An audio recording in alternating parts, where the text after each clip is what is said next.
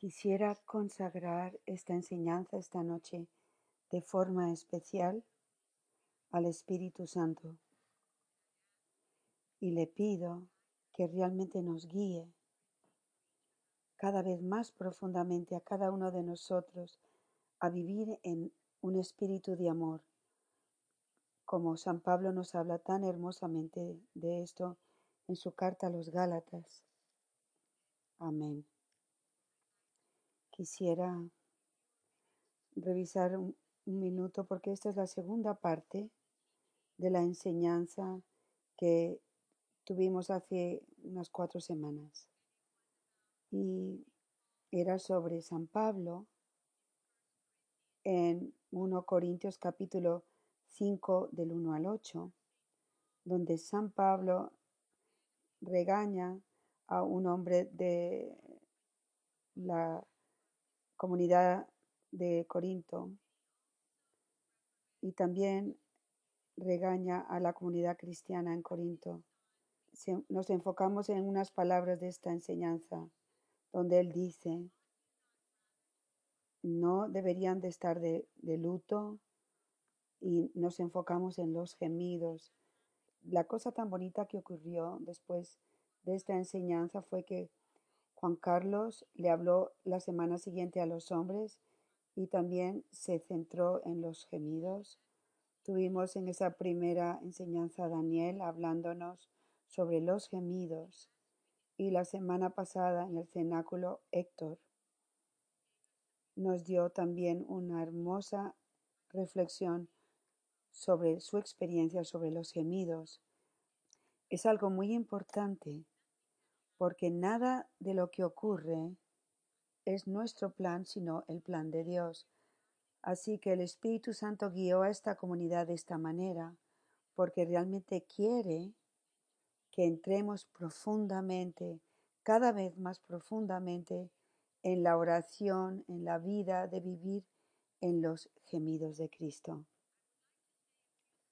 Quisiera decir varias cosas sobre los gemidos antes de que sigamos, y esto es especialmente por aquellos que son nuevos en nuestra comunidad, que están en el proceso de su discernimiento, aquellos que no han estado viviendo el camino tanto como otros.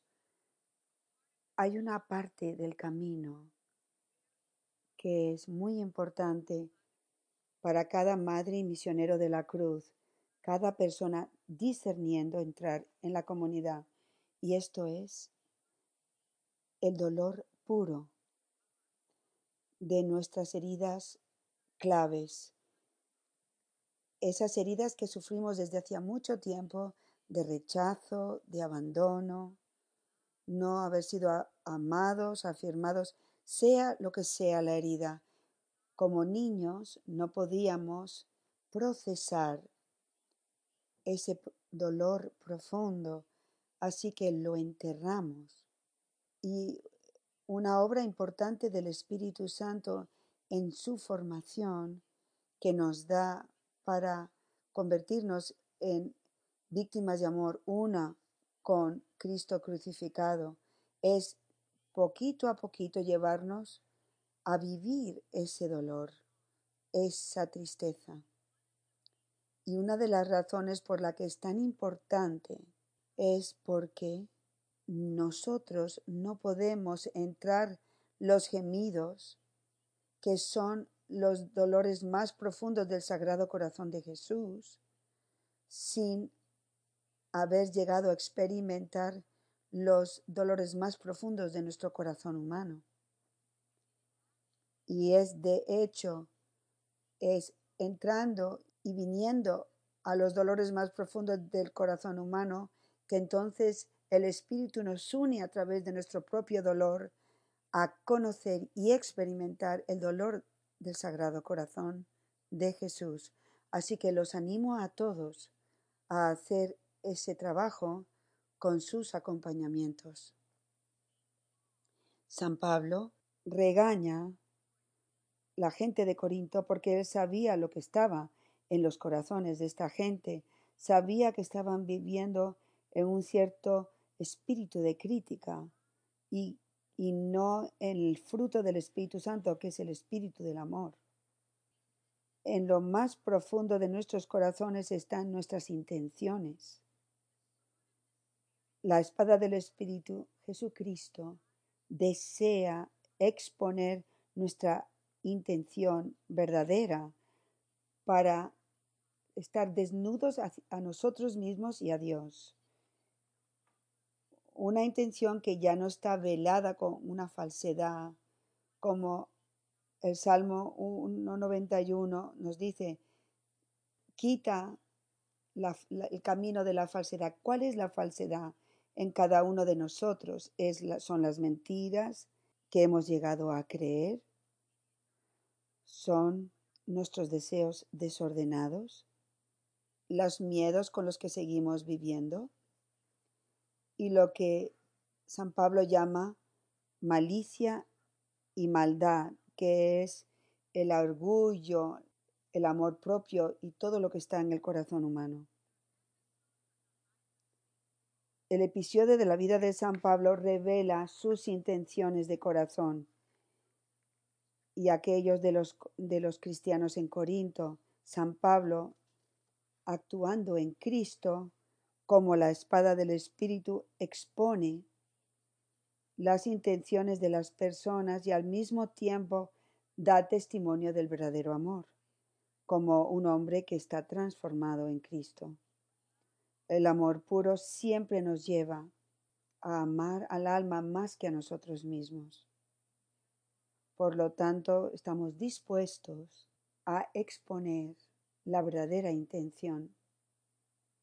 Así que quisiera enfocar esta noche en esta parte de nuestro corazón. El espíritu del amor, o sea, en comparación con el espíritu del mundo. Y esto es lo que aprendemos mucho de San Pablo en su carta de Gálatas en el capítulo 5. San Pablo nos dice lo que es el espíritu del amor. Él dice, en los versículos del 22 al 23, pero el fruto del Espíritu es el amor. En cambio, el fruto del Espíritu es amor, alegría, paz, paciencia, afabilidad, bondad, lealtad, modestia y dominio de sí. Me senté en mi hora santa ayer meditando en cada una de estas cosas y cuando empecé a hacerlo empecé a memorizarlas, todas estas nueve virtudes.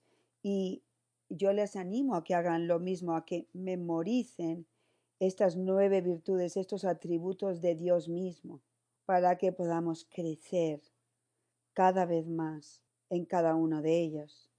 Vayan uno a uno, una a una, ante el Señor Pregúntense, mm, me falta esto, me falta esto otro. ¿Por qué? En el versículo 26 nos dice también, sigue diciéndonos lo que es el espíritu del amor, dice, no seamos vanidosos. ¿Qué quiere decir eso? Es vivir en nuestro propio ego, provocándonos unos a otros envidiándonos unos a otros. Cuando vivimos cada vez más en el espíritu del amor, vivimos con tendencias ordenadas. Por ejemplo, lo que San Pablo llama sinceridad y verdad. Una persona que es sana, que está viviendo en el espíritu del amor, es una persona que ha de ser transparente, abierta y plenamente expuesta a Cristo. Una persona que es capaz de sufrir con gemidos por nuestra propia miseria y la de los demás. Héctor, la semana pasada, dijo algo muy hermoso.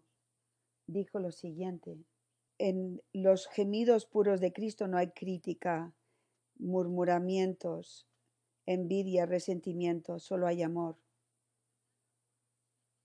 Otra tendencia ordenada en, cuando vivimos en las tendencias ordenadas y vivimos en el amor es el silencio. Es un silencio verdadero, no que se oculta. Así que, ¿cuál es el espíritu del mundo? Bien, pues San Pablo nos enseña de esto también en Gálatas capítulo 5 del versículo 19 al 21. Dice lo siguiente, las obras de la carne son conocidas, fornicación, impureza, libertinaje, eso es promiscuidad, eso es un desorden, un desorden sexual, por ejemplo, puede venir como masturbación, pornografía, todo eso.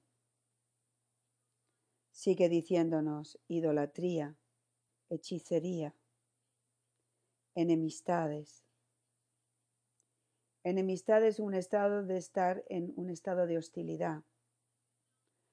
¿Saben cuando estoy de mal humor o esta persona está de mal humor?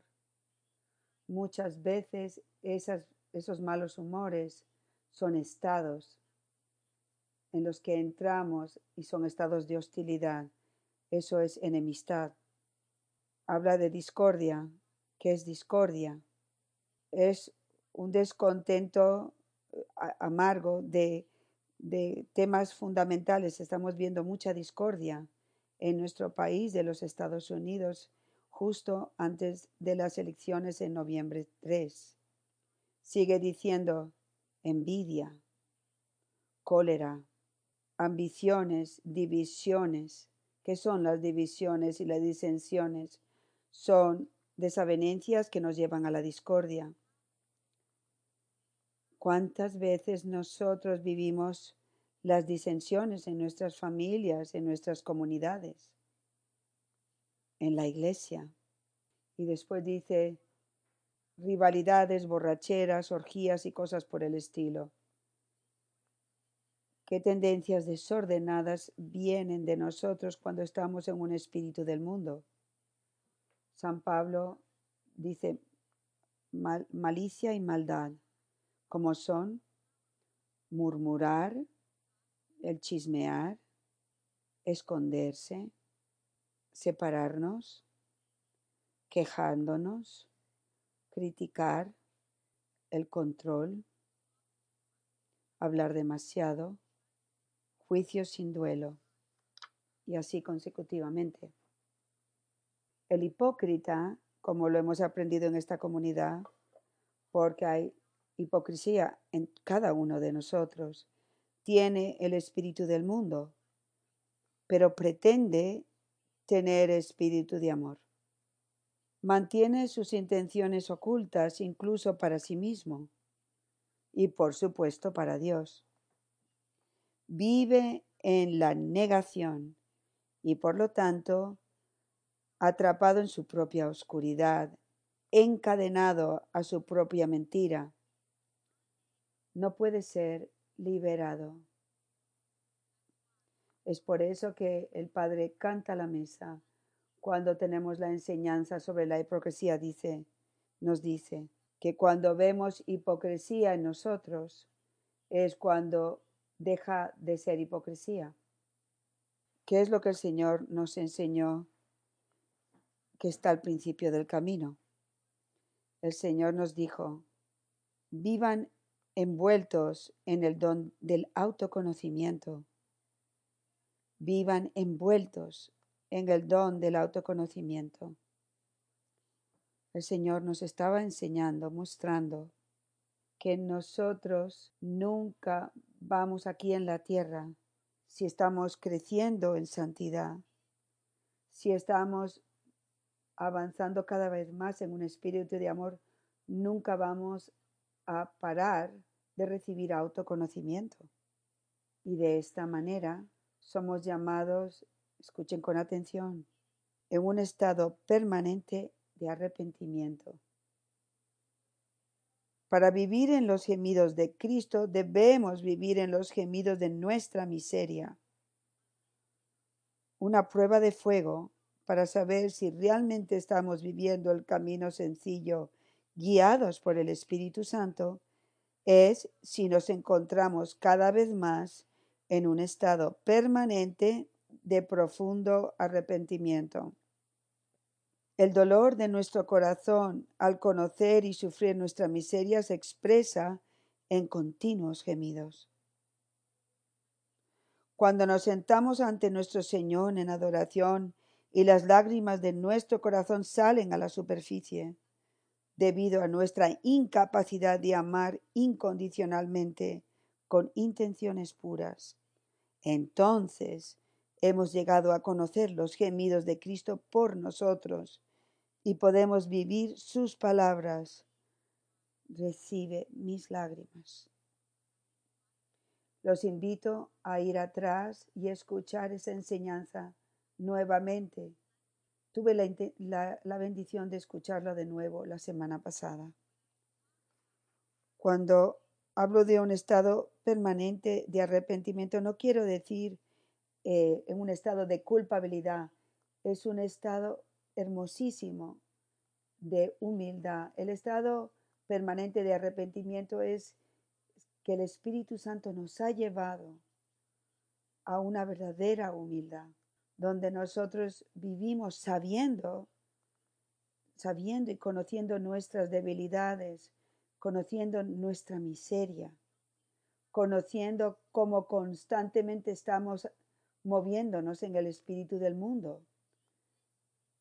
Y el arrepentimiento más profundo, la tristeza, la pena de estar en este estado permanente de arrepentimiento es que nosotros encontramos que no tenemos la capacidad de amar a nuestro amado Jesucristo de la forma que Él se merece ser amado.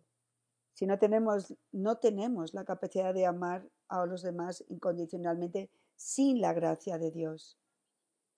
Ese estado permanente de arrepentimiento son los gemidos por nuestra propia miseria en este estado permanente de arrepentimiento nos lleva a vivir dependientes constantemente en la gracia de Dios.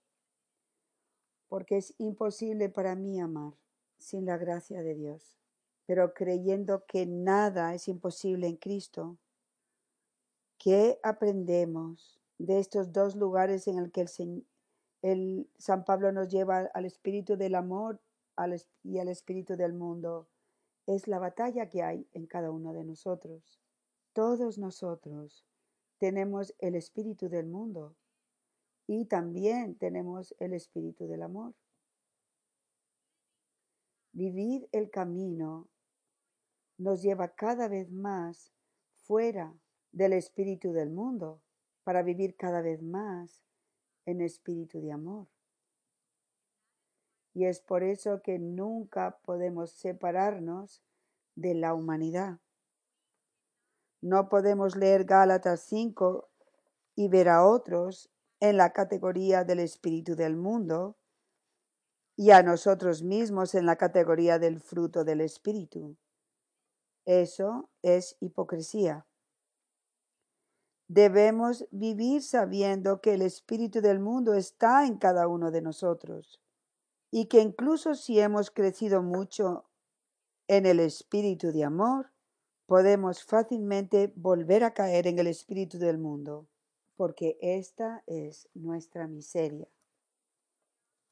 Hay algunas preguntas entonces que puse en esta enseñanza para ustedes, para ayudarnos, para exponer la condición de nuestro corazón. La primera es, ¿Me resulta difícil confrontar a los demás con la verdad? ¿Ser sincero y transparente?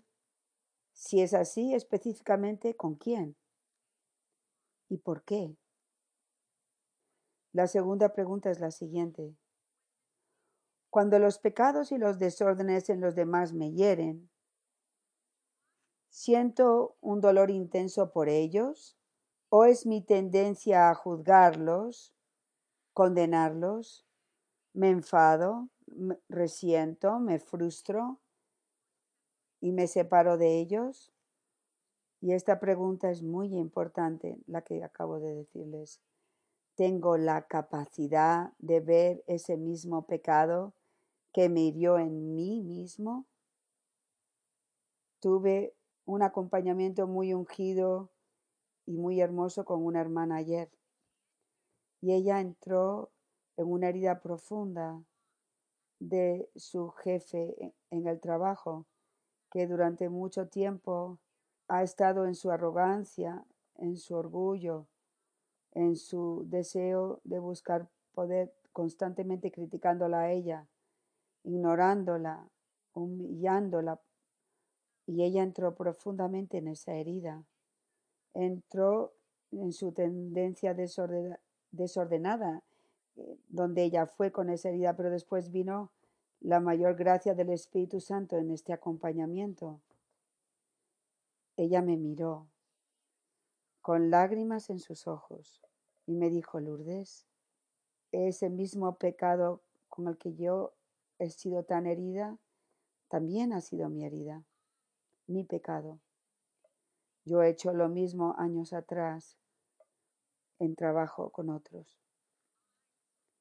Yo estaba llena de orgullo, yo estaba llena de deseos de poder, yo estaba controlando y dura con los demás. Y entró en los gemidos y las lágrimas del arrepentimiento. ¿Ven, mi familia? Cuando somos capaces de ver nuestro propio pecado, en el mismo pecado que traspasa a otros, y estamos confrontados con la paciencia, la amabilidad, la bondad, la misericordia que Dios ha tenido con nosotros, conmigo. Entonces soy capaz de procesar y soy capaz con el fruto del Espíritu Santo de amar a esa persona también teniendo paciencia, ten- ten- teniendo gentileza, eh, dulzura, bondad. Es una experiencia poderosa y, una que el Espíritu Santo ha querido delinear muy claramente en este hermoso acompañamiento que tuve ayer. Y finalmente aquí quiero mencionar libertad, porque San Pablo dice en Gálatas 5, nos habla de la libertad. Y oímos tanto sobre la libertad, especialmente en los Estados Unidos durante este tiempo de elecciones, pero en general nuestro entendimiento y el entendimiento del mundo de la libertad no es verdadera libertad. San Pablo en, Gálatas 5.1 dice lo siguiente, para la libertad nos ha liberado Cristo. Manteneos pues firmes y no dejéis que vuelvan a someteros a yugos de esclavitud. ¿Qué es esclavitud? La esclavitud es un espíritu del mundo. Todas esas cosas, todas esas tendencias desordenadas, todas esas mentiras, estamos esclavizados, estamos todos oprimidos. Entonces, ¿cuál es la verdadera libertad? Es vivir cada vez más en el espíritu de amor. San Pablo se lo explica a los Gálatas de esta manera. Pues vosotros, hermanos, habéis sido llamados a la libertad. Ahora bien, no utilicéis la libertad como estímulo para la carne. Al contrario, sed esclavos unos de otros por amor. Porque toda la ley se cumple en una sola frase, que es, amarás a tu prójimo como a ti mismo. ¿Cómo llegamos entonces a vivir en libertad? Solo crucificando nuestra carne con sus pasiones y deseos. Gálatas 5:24.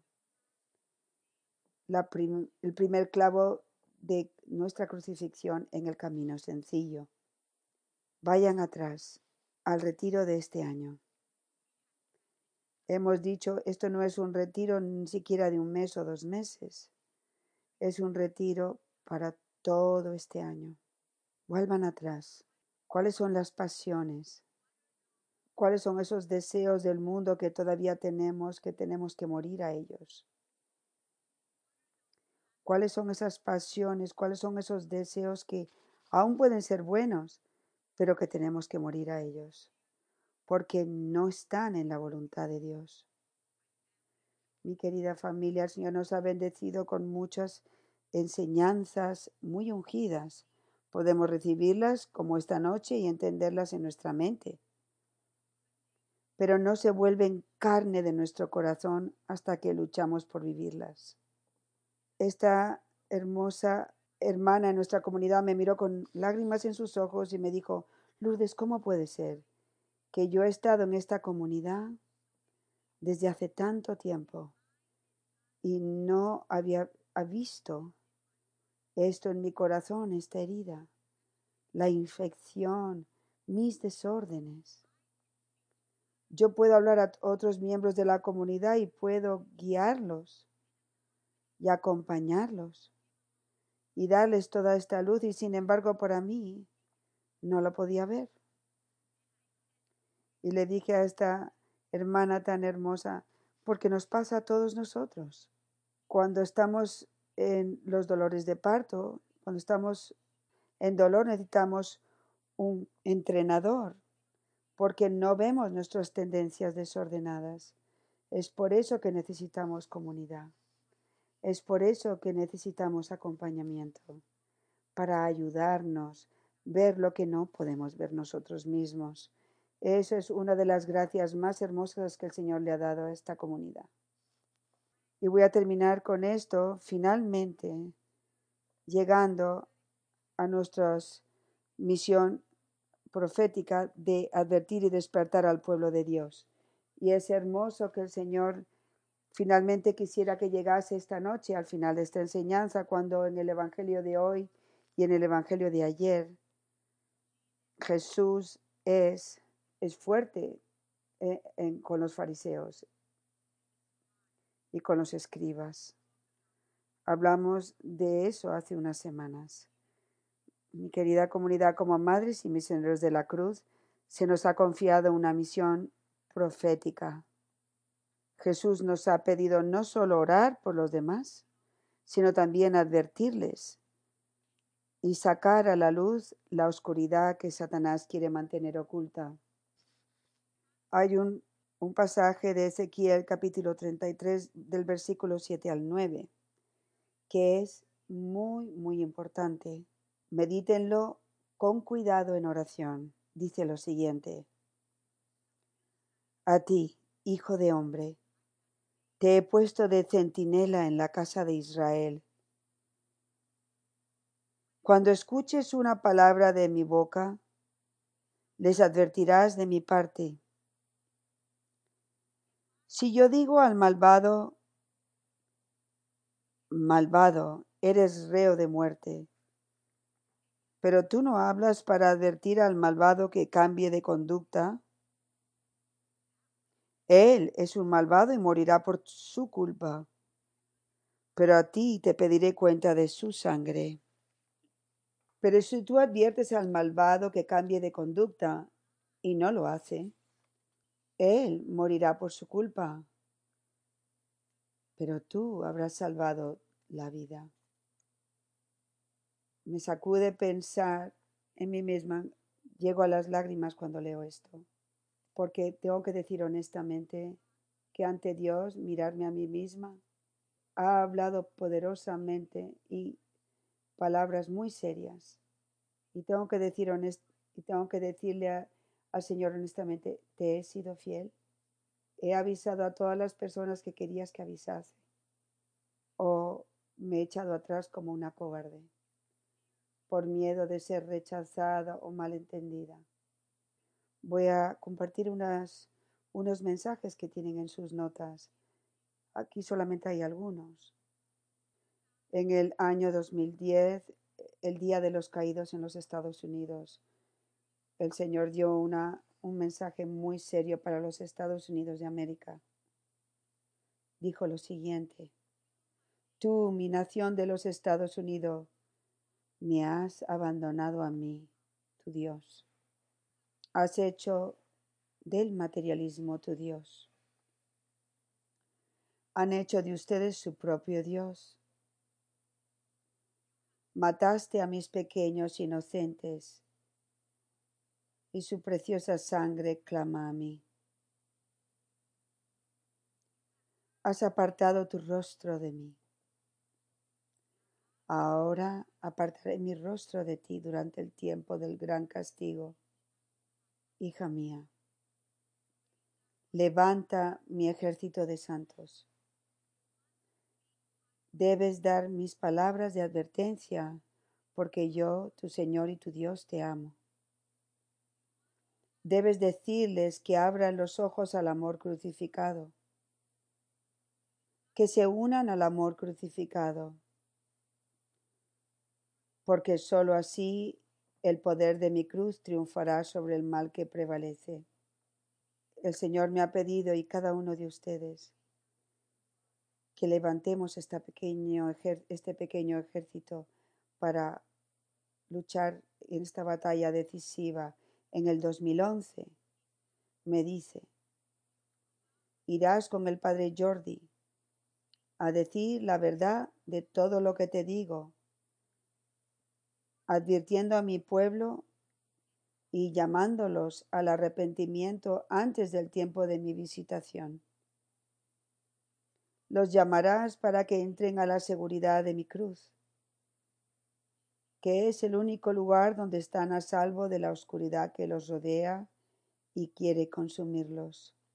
En el 2011 el Señor me pidió que leyera Jeremías 6 y luego dijo, hija mía, es hora de que todos mis profetas elegidos salgan a la luz. Ha sido elegida escogida a dedo por el Padre para estos tiempos decisivos.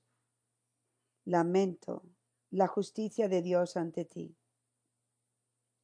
Se acerca el tiempo de la gran y horrible destrucción, pero pocos están preparados. Mis profetas elegidos sufrirán mucho. ¿Estás dispuesta a hablar mis palabras, hija mía? ¿Estás dispuesta a ser crucificada siendo una conmigo? El tiempo está cerca, pero el mundo duerme. Mis hijos escogidos, que fueron llamados a poner a salvo a mi pueblo, dormitan en el pecado de su pereza y arrogancia. Hija mía, el camino hacia una nueva vida es muy estrecho es el madero de mi cruz. Deseo que tú y el Padre Jordi adviertan a mi pueblo, especialmente a mis hijos, de la destrucción que se avecina y los llamen a despertar por medio del arrepentimiento de sus muchos pecados. Llámenlos a ser mis víctimas de amor. Llámenlos al martirio por amor a mí. Llámenlos a la santidad. Hija mía, pocos escucharán, pero están llamados a ser mi voz en este desierto. ¿Acaso el Padre y yo hemos sido obedientes a este llamado del Señor? ¿Lo han sido ustedes? En el 2010 el Señor habla de los misioneros de la cruz y dice lo siguiente, sacarán a la luz la oscuridad escondida en lo profundo de los corazones de mis hijos elegidos, predicarán mi amor y misericordia mientras aún haya tiempo, llamando a cada uno al arrepentimiento. Y quiero terminar en el 2012, en la fiesta de San Pablo de la Cruz, el mensaje que se le dio a toda la comunidad de amor crucificado. Escuchen con atención, porque esta es nuestra misión profética. El Señor dice, yo los formé hablando de amor crucificado, los entrené, los vestí para ser mis profetas de luz, para advertir y despertar a mi pueblo antes de que el horrible día del juicio caiga sobre ustedes. Habrá llanto, gemido y rechinar de dientes en sus calles. La oscuridad del mal los cubrirá. Estén preparados cuando sucedan estas cosas de las que les hablo. No dejen que el ladrón los agarre desprevenidos. Crean, son mi pueblo, pequeños míos, sostenidos en la palma del Padre crean que soy uno con ustedes, la luz del mundo, mis hostias vivas. Crean para que mi luz brille a través de ustedes, para penetrar la oscuridad que consume al mundo. Crean en el poder de Dios obrando a través de su fuerza oculta. Amen y sigan sufriendo todo como uno conmigo en mi sacrificio de amor, para entrar preparados con la armadura de Dios a la más encarnizada batalla que se avecina. No se avergüencen de mis palabras y compartan con muchos el tesoro del cielo que les ha sido confiado. Con muchos, eso es el camino sencillo de unión con Dios.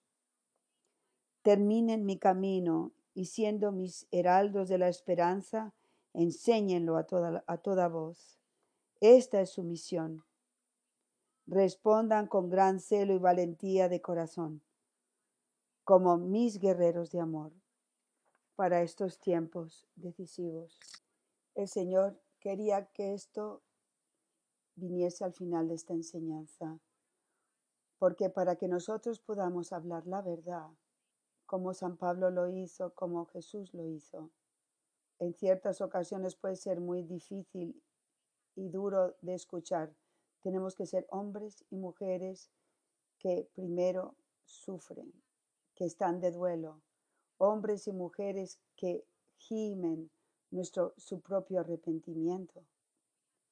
Tienen que ser hombres y mujeres que viven cada vez más en el espíritu del amor para que igual que San Pablo podamos advertir y despertar a la gente con el espíritu del amor, no con el espíritu del mundo. Voy a terminar esta enseñanza con una oración. Mi Señor, ten misericordia en mí, pecadora, pecador. Ten misericordia de cada uno de nosotros, tus pequeños, aquí. Gracias por coger a cada uno de nosotros, sabiendo que somos los Anawims, sabiendo la inmensidad de nuestra debilidad. Gracias por dirigirnos a través de este increíble camino, la bendición que hemos recibido de ti. Recibe como nuestra, como comunidad, nuestras lágrimas de arrepentimiento principalmente y, y ante todo por nosotros mismos y a través de estas lágrimas, Señor mío, concédenos valentía durante estos tiempos, pero una valentía que está empapado en amor, en amor de ti y en amor por las almas. Una valentía que nos lleve a morir, desear la cruz, a ser uno contigo, solo para la salvación de las almas. Te suplico concédenos la valentía. Amén.